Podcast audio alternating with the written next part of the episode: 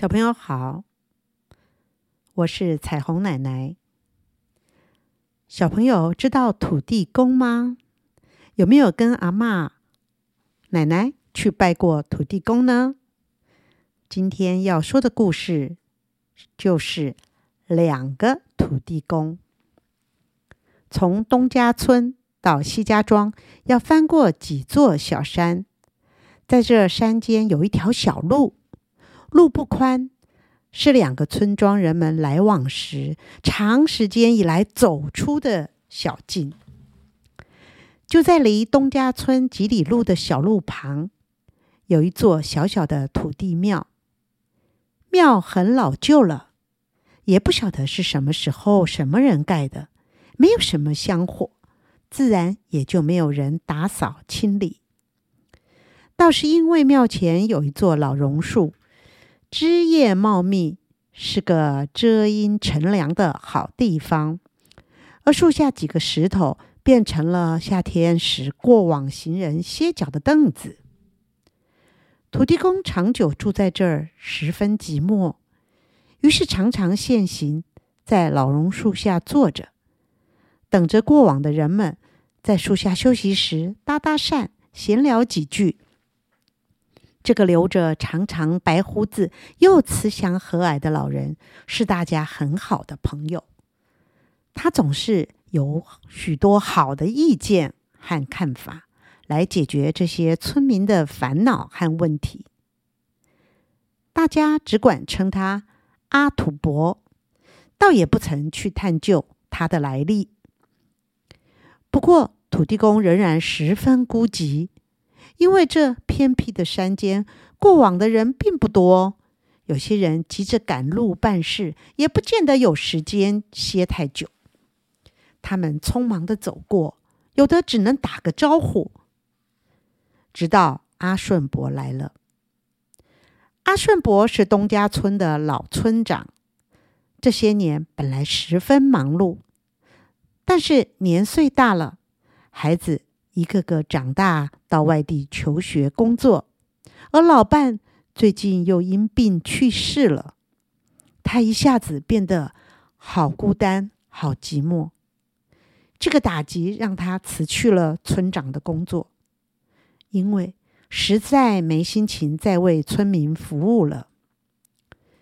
直到一个晴朗的日子，他随意走走，来到了这土地庙。在老榕树下，他遇见了阿土伯，两人年纪相当，话也投机，竟然一见如故，聊了一个下午。第二天，阿顺伯又来了，他还提了一大壶茶，带了几个杯子。阿土伯一见，不禁笑了起来，说道：“阿顺伯，你是昨儿个聊天聊到口渴没水喝，今天自个带茶来了吗？”阿顺伯心情十分开朗，他笑着说：“你说的没错，不过我是想，这过路人也需要水喝，所以我一早起来就煮了一大壶开水，这一路提来也算是活动活动筋骨。这倒是真的，因为阿顺伯提的水壶上大大的写着。”奉茶两个字，于是这土地庙前的榕树下有了茶水的供应，歇脚的人就更多了。人人都称赞阿顺伯的热心公益。这对阿顺伯来说并没有什么，因为他一向是如此的做人做事。但是每天来这儿和阿土伯的会面聊天。对他而言，倒是一件挺重要的事。两个老人家从闲话家常到喝茶下棋，有时和过往的村民谈谈天，以他们的阅历经验提供一些意见，为这些村民解决问题。一壶茶水不够喝了，阿顺伯干脆每天用手推车送来好几壶。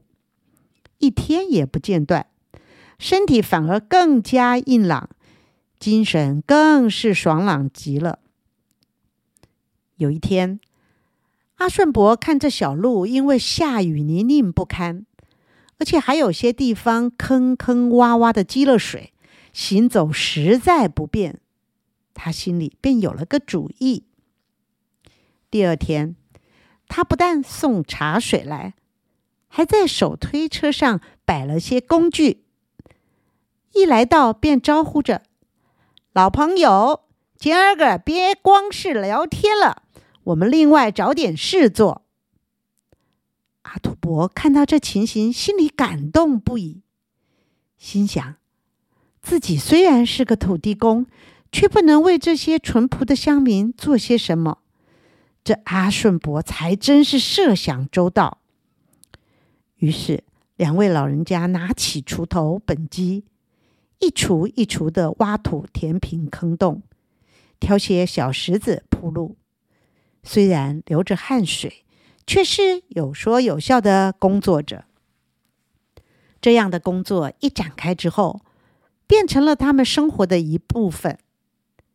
每天，两位老人家拿着工具在小路附近割草铺路，而过往的行人总是竖起大拇指，称赞他们不计酬劳、不在乎辛劳的热心付出。老榕树周围也因为他们的整理，除去了杂草，种上花木，再摆了一些桌子凳子，仿佛就成了一个小公园。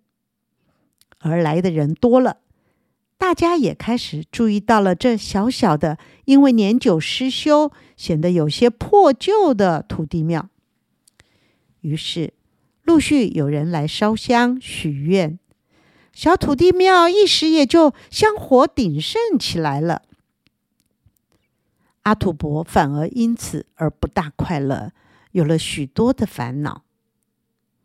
原本没有人来烧香拜拜。他是被冷落忽视，这下可好，大伙来祈求许愿了。他真希望能让这些村民个个如愿以偿，但是有许多问题却是十分的为难。他的烦恼虽然没有写在脸上，但老朋友阿顺伯却看在眼里。他拍拍阿土伯的肩，说着：“你最近好像有心事哦。”说来听听，看我能不能帮上忙。阿土伯迟疑了一下，还是说了出来：“老朋友，不瞒您说，其实啊，我是这小庙的土地公。最近一些村民来求愿，我有些能办，有些还真不知道该如何。”阿顺伯一听。先是一愣，接着哈哈大笑的说着：“难怪我觉得您不是普通人，而且这附近的人我大都认识，却从没见过您。原来是土地爷爷，我真是有眼不识泰山，还跟您称兄道弟，真是太失敬了。”说着跪地就拜。土地公连忙牵起阿顺伯，说道：“好兄弟，您别这样子，我们是好朋友，您别折腾我，快帮我解决问题吧。”阿顺伯看土地公这么和善，而这段时间来大家感情又这么浓厚了，也就不拘礼节行事，和土地公阿土伯谈了起来。那东家村的李大婶急着抱孙子，可是他儿子大牛又不肯结婚，他来祈求我，希望早日能为大牛找个好对象。唉，我是土地公，又不是月下老人，这岂不是为难我啊？阿顺伯一听，双手一拍。这巧极了，这件事我清楚。大牛喜欢王家的女儿小英，只是因为啊，小英离过婚，他怕李大婶反对，一直不敢提。我来出面说清，成全这段姻缘。哦，好极了！哈哈，那那张家儿子在卖伞，张大娘希望多下雨；黄家在做酱菜，黄老头祈求多出太阳。这又怎么办？土地公难怪要伤脑筋，这还真为难呐！我看这土地的农作物。也要雨水啊！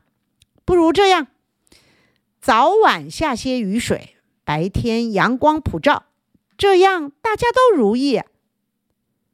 阿顺伯不愧是老村长，脑筋动得真快。老朋友，您可真不简单呐！我伤透脑筋，您却不费吹灰之力就想出了办法。土地公这一高兴，笑得白胡子都抖了起来。阿顺伯也开心极了，他也摸摸摸着他的山羊胡子，说道：“以前当村长，就专门在为村民解决问题。那时啊，我还怨自己没有法力呢。现在有您这神仙朋友，村民啊是有福了。”说的也是。有土地公的法力和阿顺伯对地方的了解，以及处理事情的经验，来这土地庙许愿的男女老少，只要是合情、合理、合法的事，个个都能如愿。大家也争相走告，这庙虽小，却真是有求必应哦。这两个老人家却和平常一样的。拿着工具去修桥铺路或聊天下棋，过得好不惬意。除了阿顺伯，也没有人知道阿土伯是土地公。只是曾经有人提起说，阿土伯的长相和庙里土地公的容貌神情，还真有几分神似呢。阿土伯听了笑笑。阿顺伯也在一旁微笑不已。土地庙的香火越来越盛，许多村民因为风调雨顺、事业如意，便发起了乐捐，请了工匠，将土地庙扩建装修成了不大不小的庙，也替土地公塑了金身。这已经是村民的信仰中心。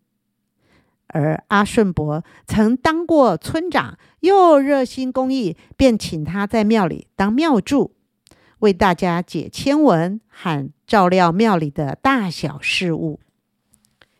阿顺伯很乐意来做这些事，因为家里也没牵挂，干脆他就搬来庙里住，也方便些。大家供奉着庙里的土地公。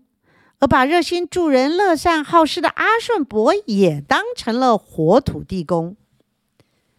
时间一天一天的过，有一天，村民到庙里烧香，却发现阿顺伯坐在椅子上，面带笑容，却已经闭目长逝，离开了人世。一阵哀伤之后。阿顺伯的子女回来料理了他的后事，而大家决定将他葬在这土地庙旁。阿土伯却不知道什么时候开始也不再出现了，倒是不知怎么一回事，在那尊像极了阿土伯的土地公像旁边，又多了一尊神像，而这尊土地公像却是像极了。阿顺伯，村民一点也不在意，他们照样的烧香拜拜，因为他们的心中原本就有着两位土地公，而这土地庙依然是如此的有求必应。好了，两个土地公就说到这里了。小朋友，你喜欢这个故事吗？我们下回再见喽。